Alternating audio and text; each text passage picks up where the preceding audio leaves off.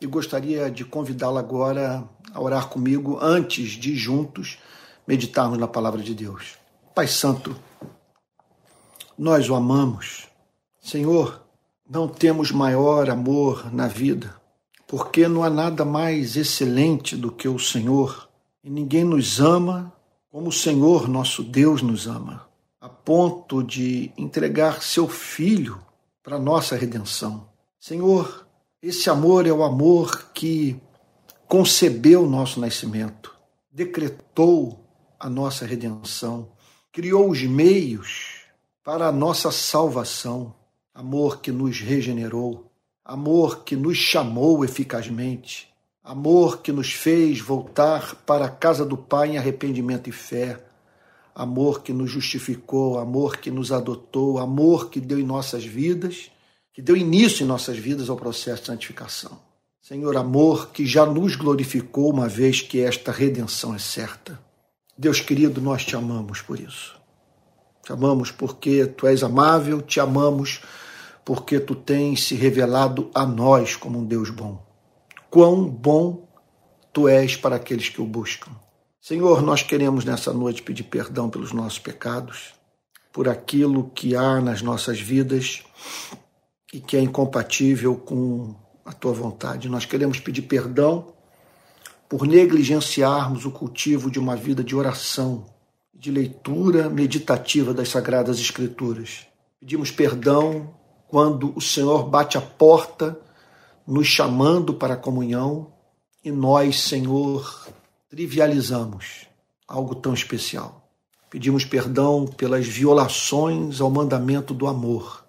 Senhor, amor por ti amor por aqueles que foram criados à sua imagem e semelhança. Senhor querido, nós te agradecemos pelas orações ouvidas, pelo perdão de pecados, pelas constantes operações do Espírito Santo em nosso coração e mente, não permitindo que nos afastemos de Ti.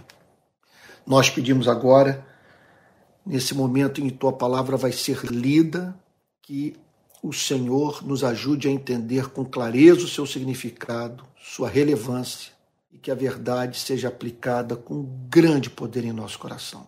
É o que te pedimos em nome de Jesus, com perdão dos nossos pecados. Amém. Amém.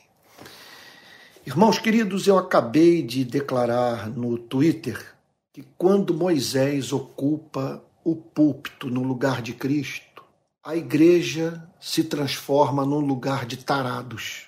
Eu gostaria de explicar essa declaração.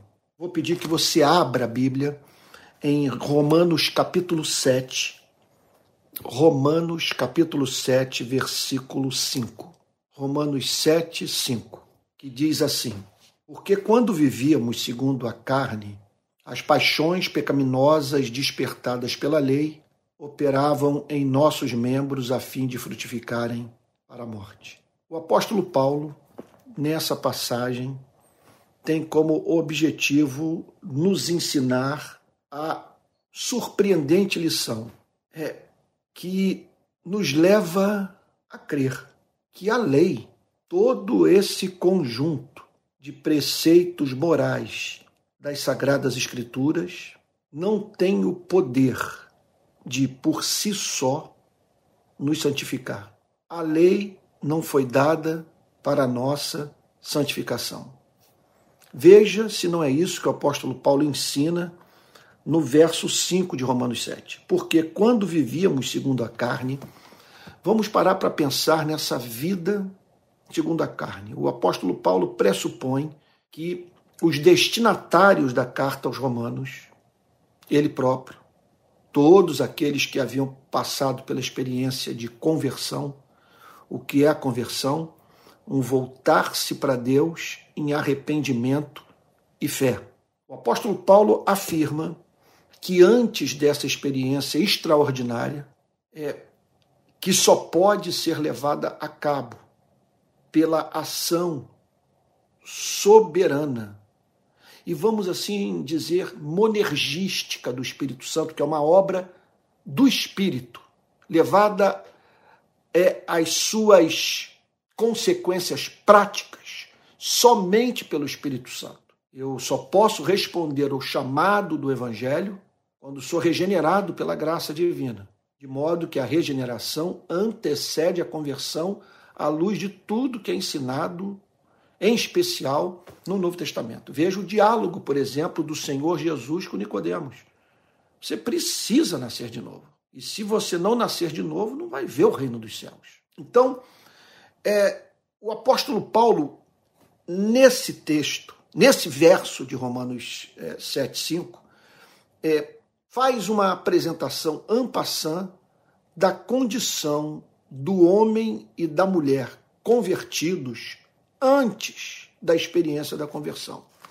Então ele fala sobre uma vida vivida segundo a carne. O que que ele quer dizer com isso? Ele fala de pessoas cujas motivações, cujos objetivos, é, cuja totalidade da vida eram governados por esse princípio chamado carne. O que, que o apóstolo Paulo quer dizer com a palavra carne? Não há mínima dúvida que ele não está falando do nosso corpo, embora esse princípio chamado carne atue nos nossos membros, como nós vamos ver daqui a pouco. O apóstolo Paulo está falando é, daquilo que nós somos por natureza. Ele está falando sobre algo que herdamos. Ele fala, portanto, de uma vida sob o governo da carne. Portanto, pessoas que fazem filosofia movidas pela carne. Pessoas que escrevem os seus poemas movidas pela carne. Pessoas que elaboram os seus programas político-econômicos movidas pela carne. Pessoas que fazem teologia movidas pela carne. Pessoas que lidam com sexo, dinheiro e poder movidas pela carne. Então, carne significa é, um princípio que nós herdamos que faz parte da vida de cada ser humano por natureza e que leva o homem e a mulher a um determinado tipo de comportamento. A carne não aceita ouvir não. A carne é mimada. A carne é o mundo da irracionalidade. Não há diálogo com a carne. A carne é movida pelo princípio do prazer ela só reconhece essa linguagem. O que caracteriza a carne é uma indisposição visceral de cumprir o grande mandamento do amor. Não é do interesse da carne amar a Deus e amar ao próximo. A carne, portanto, nos move a desejar viver no universo antropocêntrico, no universo no qual o ser humano seja a medida de todas as coisas. Ser humano com seus desejos, com suas paixões, com seu egoísmo. Então, o que caracteriza a carne é esse, esse, essa forma de viver autocentrada. É o homem, portanto, que quer a felicidade, mas nos termos estabelecidos por ele. Portanto, é uma busca pela felicidade que não considera o amor que é devido a Deus e o amor que é devido ao próximo. Então, é, a Bíblia pressupõe que todos os seres humanos nascem carnais. Eu sei que é duro ouvir isso, mas é o que a Bíblia ensina claramente, no Antigo e no Novo Testamento. A tal ponto dessa mesma revelação declarar que os seres humanos precisam de um redentor. Nós precisamos de redenção porque somos carnais. E porque somos carnais, nós cometemos pecado. Nós não somos, veja só, nós não somos considerados carnais porque praticamos pecado. Nós praticamos pecado porque nós somos carnais.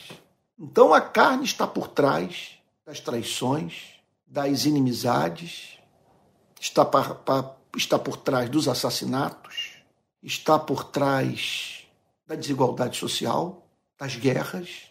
Nós não viveríamos na espécie de mundo no qual vivemos se não fosse a presença da carne na vida de cada homem, na vida de cada mulher. Então o apóstolo Paulo declara em Romanos capítulo 7, verso 5, que nós vivíamos segundo a carne. E a carne é uma disposição tão poderosa, é algo tão irracional e mesquinho em nossas vidas que nem mesmo a lei dá conta da carne. Olha o que, que o apóstolo Paulo declara logo em seguida nesse mesmo verso. As paixões pecaminosas despertadas pela lei. Vamos pensar em paixões pecaminosas. São as concupiscências, os desejos ardentes provenientes da carne que violam o mandamento do amor. Então, mais uma vez, eu faço um pedido a você. Por favor, ao ler paixões pecaminosas, não interprete um verso como esse é, de um modo moralista. Não permita que esse conceito seja visto por você de uma forma caricaturizada. Quando a Bíblia fala sobre paixões pecaminosas, está falando sobre desejos ardentes que fazem o patrão explorar o empregado, que fazem Vladimir Putin bombardear a Ucrânia, que fazem ser humano levar criança para a cama, que fazem pais esquecerem seus filhos, filhos não honrarem seus pais. É algo grave. Envolve nós cobiçarmos o que é do próximo. Leva-nos a nós nos alegrarmos quando aquele que invejamos tropeça e cai e nos entristecermos quando aquele que invejamos conquista na vida o que nós ainda não conquistamos. Então, essas paixões pecaminosas, declara o apóstolo Paulo, no período anterior à experiência da conversão, foram despertadas pela lei. Observe o que o apóstolo Paulo está declarando. Havia a carne com toda a sua inclinação. Havia aquilo que nós poderíamos chamar de disposição de alma, que afeta as avaliações racionais dos seres humanos e a forma como eles sentem. Então, isso tudo faz com que explodam no espírito humano. É como um vulcão as chamadas paixões pecaminosas que faz com que o homem ele ele se submeta ao princípio do prazer e em não poucas ocasiões desconsiderando a realidade. Não é sempre o que acontece, porque o nosso pobre ego muitas vezes se vê sobrecarregado por ter que refrear essas paixões pecaminosas, uma vez que em esses desejos serem levados à sua plena satisfação, o mundo exterior se voltará contra o ego. Então, levando o ser humano a sofrer terrivelmente. O que faz, portanto, com que o ego fique nesse conflito interminável, buscando atender às expectativas do mundo da sociedade, do processo civilizatório, daí o conceito de mal-estar na, civilização de Freud, uma vez que para vivermos em sociedade nós precisamos de lei. Mas as paixões pecaminosas, a carne, se rebelam contra essa lei. E por isso o mal-estar. Precisamos dessa lei, dessas leis, contudo, para vivermos em sociedade, contudo, elas nos enlouquecem. Sem falar no fato de que muitos desses códigos morais são socialmente construídos, totalmente desnecessários, levando-nos assim, portanto, a viver num mundo que nos enlouquece. Ou seja, nós construímos uma realidade, quer dizer, uma realidade socialmente construída dentro da qual nós não conseguimos viver. E, portanto, passamos a viver num mundo que exige de nós um comportamento antinatural. E aquilo que é natural em nós passa a ser visto como pecaminoso. É uma loucura. E o que o apóstolo Paulo declara nessa passagem é que a carne é uma força tão poderosa que a lei, que tem como que, que, que, que é vista pelo ser humano como forma de obstaculizá-la, de domesticá-la, de fazê-la se sujeitar à vontade de Deus, essa mesma lei desperta as paixões pecaminosas. Veja só, tornando patente o que se encontrava latente. Você está entendendo o ponto? Então lá estava o mal, a inclinação pecaminosa, quer dizer, o desejo de ser feliz a qualquer preço. A carne. Lá estava a carne. E, por algum motivo, essa pessoa carnal é, veio a parar numa igreja na qual Moisés está no púlpito no lugar de Jesus Cristo. Eu não estou dizendo que Moisés faça oposição a Jesus Cristo. O que eu estou dizendo é que a ênfase do ministério de Moisés é a lei. Por isso o Novo Testamento declara que a lei veio por Moisés, mas a graça e a verdade vieram por Jesus Cristo. É traço proeminente no ministério de Moisés a apresentação da norma, do código ético, do mandamento. Moisés, portanto, é o Sinai pegando fogo. Moisés tem que trabalhar para Cristo. Meta de Moisés é despertar o interesse das pessoas por Jesus Cristo. O problema é quando Moisés ocupa o lugar de Jesus Cristo e, portanto, a sua pregação é, não tem como objetivo conduzir aquele que a ouve para a cura da doença que é, é, que é revelada por Moisés. Moisés faz o diagnóstico, mas quando aquele que faz o diagnóstico se apresenta como a resposta para a doença que ele diagnosticou, que, que ele revelou, que ele trouxe a lume, esse mesmo discurso se volta contra o ego, contra o ser humano, e levando, portanto, a ser governado ou a manifestar as suas paixões pecaminosas. Aqui está ele então dizendo as paixões pecaminosas despertadas pela lei. Estavam ali. Aí essa pessoa começou a frequentar a igreja e participou durante um ano de um curso sobre a sexualidade sadia, ou, ou, ou, o domínio próprio, ou a vida casta, sabe? Coisas do gênero. E aí essa pessoa subitamente passa a pensar no conteúdo dos prazeres que estão sendo combatidos por Moisés no púlpito. E essa mesma pessoa passa a vê-los como atraentes.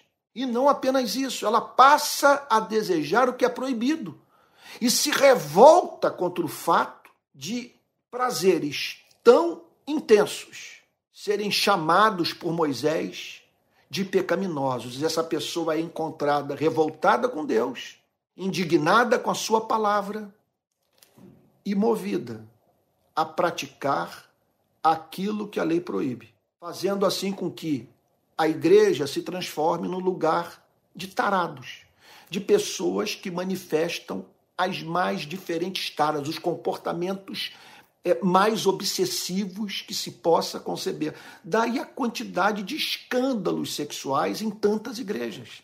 Como explicar isso? O apóstolo Paulo, portanto, nessa passagem, apresenta o desserviço que a pregação da lei pode prestar à igreja quando essa mensagem não vem acompanhada do evangelho. Ele diz: as paixões pecaminosas despertadas pela lei então, a lei era apresentada. E o homem, ao ouvi-la, em vez de ser santificado, se sentia movido a desejar como jamais desejou justamente aquilo que a lei lhe apresentava como proibido. E aí então o apóstolo Paulo diz: e essas paixões pecaminosas despertadas pela lei, a lei as avivou, a lei, a, a lei as provocou, sabe? A lei, portanto, é, é, corresponde a esse ato de você sacudir a, a, a água e, e, e, e turvá-la, fazendo, portanto, com que a lama, no fundo, venha à tona. Aí Paulo diz: operavam as paixões pecaminosas despertadas pela lei, operavam em nossos membros. Aí entra o corpo. Quer dizer, usavam o corpo, buscavam uma satisfação física. É claro que isso aqui envolve também os pecados que poderíamos chamar de, natu de natureza intelectual. Aqui está o apóstolo Paulo tão somente dizendo o seguinte: que o corpo passou a servir a essas paixões pecaminosas. Veja, o que Paulo está dizendo é o seguinte: tudo isso foi tornado mais grave por Moisés. Paulo, sem a mínima dúvida, está falando sobre a sua experiência na sinagoga das ocasiões em que ele percebeu com muita clareza que aquele discurso moralista fazia com que dentro das sinagogas se manifestassem as mais diferentes paixões pecaminosas. E aí e, e isso conduzindo o corpo a se sujeitar aos ditames da carne. Então, Paulo conclui o pensamento dizendo a fim de frutificarem para a morte. Por que frutifica para a morte? Porque representa a transgressão do mandamento de um Deus santo. Por que frutifica para a morte? Porque não é mais a razão que está no controle da conduta humana, e sim essa força imperiosa chamada carne, que é algo é, tão peçonhento que nem a lei, a melhor educação, dão conta da carne. Aí talvez você esteja pensando, mas e o processo civilizatório? Olha, o que o processo civilizatório faz, a boa educação, sabe, e, e o contato com, com, com essas normas, é tornar o comportamento pecaminoso mais sofisticado, mais dissimulado e, e mais difícil de ser detectado. Mas ali está ele. E a pessoa cada vez mais afastada do seu Criador, por uma educação que mexe com o aspecto tão somente exterior do comportamento moral, mas que não trata do estado do coração. Qual o remédio para tudo isso? Olha o que, que o apóstolo Paulo diz no verso 6. Agora, porém, agora, porém, ele está falando de que tempo? Ele está falando do período inaugurado por Jesus Cristo na vida dessas pessoas. Agora, porém, estamos livres da lei. Olha o que que o apóstolo Paulo está dizendo. Estamos livres da lei como condição de obtenção de salvação. Nós não estamos mais casados com ela. Nós não devemos mais nada à lei. É, ela não tem mais o direito de nos condenar. É, é, meu Deus, uma vez eu usei como exemplo numa pregação a lei do uso de drogas é, no, no, Uruguai. É, e a diferença em relação ao Brasil. Se você estiver em Porto Alegre fumando maconha, você vai ter problemas com a polícia. Mas se você atra atravessar a fronteira, se você cruzar a fronteira do Rio Grande do Sul com o Uruguai, no Uruguai você poderá usar livremente a maconha, sem risco de ser preso ou tido ou, ou, ou levado para trás das grades acusado de tráfico de drogas. Porque o Uruguai descriminalizou o uso da maconha. O Uruguai legalizou, mais ainda do que isso, legalizou o uso da maconha. Então, veja, nesse sentido, viver na graça é como você viver num mundo no qual não há lei que o condene. Você saiu da esfera da lei, do mundo da lei. Da lei como condição de obtenção de vida eterna. E agora você está no mundo da graça. Então você não tem mais que temer a lei. Você não tem mais que tremer quando vê Moisés descendo do Monte Sinai. Está entendendo o ponto?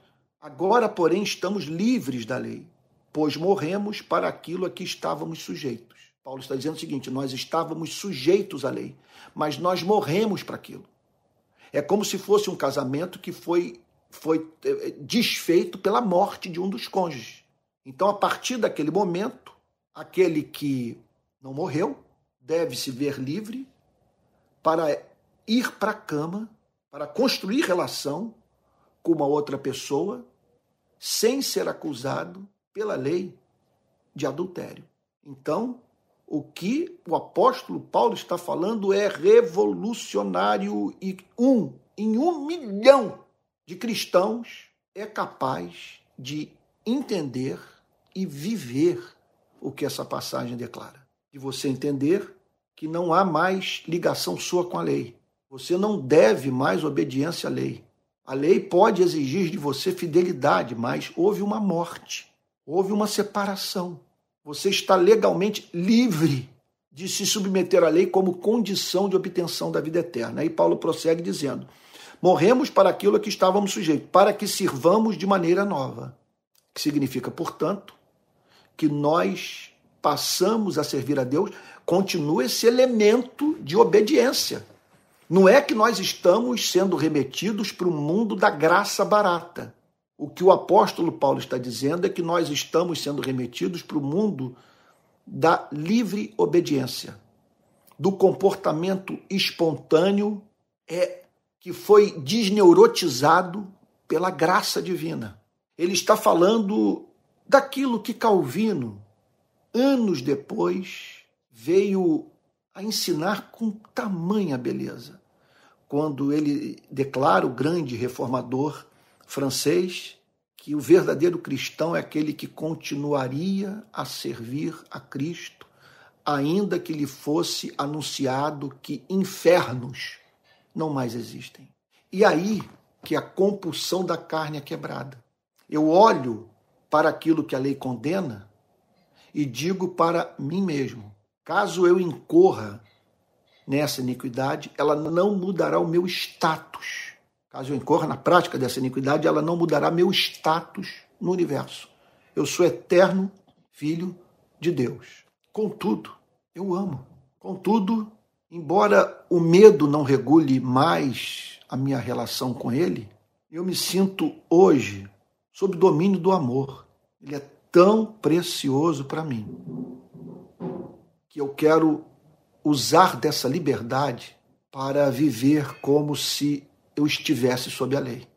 Por isso que o apóstolo Paulo chama de servir de maneira nova ou em novidade de espírito. É uma nova relação com a lei. E é o único modo de lidarmos com esse livro sem enlouquecermos. Não leia esse livro sem ter em mente a pessoa de Jesus Cristo. Cada passagem desse livro deve levá-lo para o Evangelho. Não interprete esse livro sem a luz do Evangelho. Entenda que ler esse livro sem as lentes do Evangelho é você manter contato com um conjunto de verdades capazes de enlouquecer o ser humano. Esse livro, sem o Evangelho, representa por, para o ser humano as ameaças de um Senhor severo. Ora, quando esse livro é lido à luz do Evangelho, ele é interpretado como a carta de amor de um pai. O apóstolo Paulo prossegue dizendo: para que sirvamos da maneira nova, segundo o Espírito. A pregação da lei não libera o Espírito Santo, só a pregação do Evangelho. O que o apóstolo Paulo está dizendo é que Moisés, no púlpito, impede o avivamento. Só há batismo com o Espírito Santo só há regeneração seguida de batismo com o Espírito Santo quando o evangelho é pregado. Se o evangelho não está sendo pregado, não há Espírito Santo. Se não há Espírito Santo, a pregação da lei transforma a igreja, repito, num local de tarados. Então, segundo o Espírito e não da maneira antiga, segundo a letra e não da maneira antiga. Então, há uma, maneira antiga de se lidar com a lei e uma maneira nova de se relacionar com a lei. E é o Evangelho que faz com que essa nova forma de relação seja tão diferente da antiga, porque é o Evangelho que a viabiliza.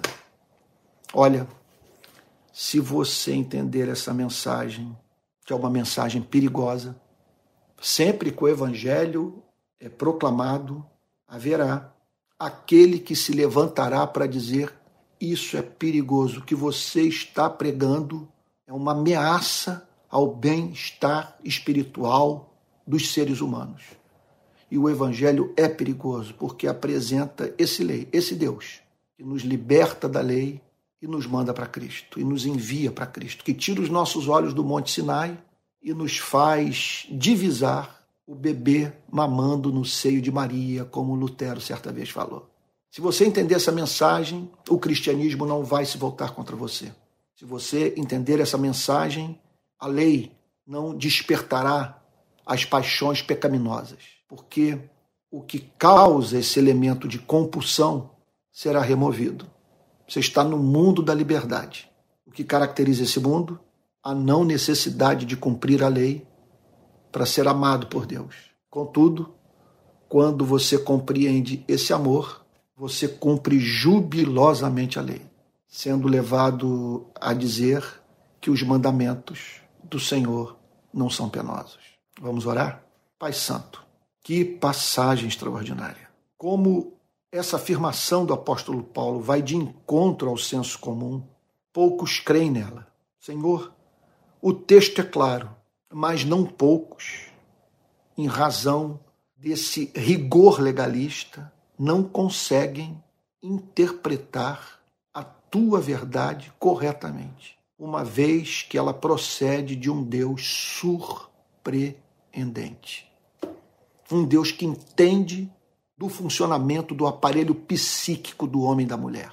E que sabe o que causa compulsão, o que esmaga o ego, o que faz com que as paixões inconscientes emerjam e o que pode levar o ser humano a conhecer a si mesmo. Ó oh, Deus querido, liberta a nossa mente dos terrores da lei, de modo que nos sintamos livres, livres para, Senhor, imergir no nosso inconsciente. Conhecê-lo, Senhor. Saber quem somos. De modo que até mesmo nas horas em que descobrirmos o que é doloroso, Senhor, a tua graça nos envolva, fazendo, portanto, que creiamos num Deus cuja misericórdia é maior do que o nosso pecado. Em nome de Jesus assim oramos, Senhor, com perdão das nossas transgressões. Amém. Espero que Deus tenha abençoado muito sua vida. Talvez essa tenha sido a minha mensagem mais importante pregada esse ano. Meu Deus, se ela entrar na nossa cabeça, é uma revolução. Agora, não há nada mais difícil do que crer do que o apóstolo Paulo diz, porque tudo parece muito bom para ser verdadeiro. Bom, é, eu quero lhe dizer que domingo que vem estarei lá na Associação Brasileira de Imprensa pregando novamente às 10 horas da manhã. Às 9 horas haverá o, o, a aula sobre o Catecismo de Heidelberg, que está sendo ministrada pelo meu filho Pedro, ok? Então ele ministra às 9, eu entro às 10 com a pregação lá na BI e depois reassumo, é, vamos assim dizer, o púlpito da rede de pequenas igrejas à noite, às 18 horas, tá bom? Só que à noite, transmissão apenas online, ok? E aí, segunda-feira, eu estou na Igreja Presbiteriana Betânia, naquela série de mensagens sobre os conflitos de Cristo com as instituições religiosas do seu tempo. E na quarta-feira, nesse horário que nós nos encontramos, o culto da rede de pequenas igrejas. Olha, eu quero estimulá-lo a se matricular na, na escola de discípulos. Puxa vida, é muito legal. Eu vou daqui a pouco deixar o link. Eu estou caminhando com pessoas daqui a pouco. Eu vou me reunir com dezenas de pessoas. No encontro assim, informal e no qual as pessoas me perguntam sobre tudo. E eu ofereço, procuro oferecer respostas honestas para perguntas honestas que me são apresentadas. Então não deixe de se matricular na escola de discípulos tá bom?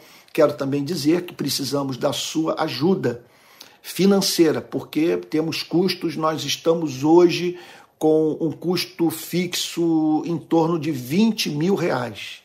Só na, na, na nós pagamos 14 mil. 14 mil pelo aluguel do espaço. Estamos precisando muito da sua ajuda. Se você puder dar a sua contribuição, aqui vai o número do Pix que nós estamos usando provisoriamente.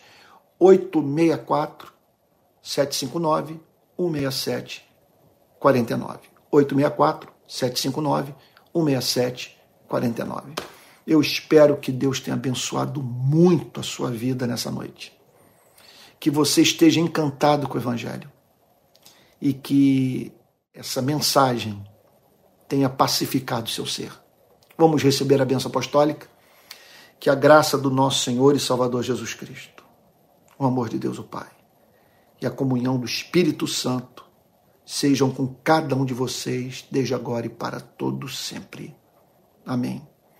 Olha, essa mensagem vai ser salva e você poderá pegar o link e compartilhar nas suas redes. E é o que eu vou fazer daqui a pouco. Vou pegar o link e vou botar nas minhas redes sociais. Tá bom? Que Deus o abençoe e o guarde. E até o próximo domingo. Fique com Jesus.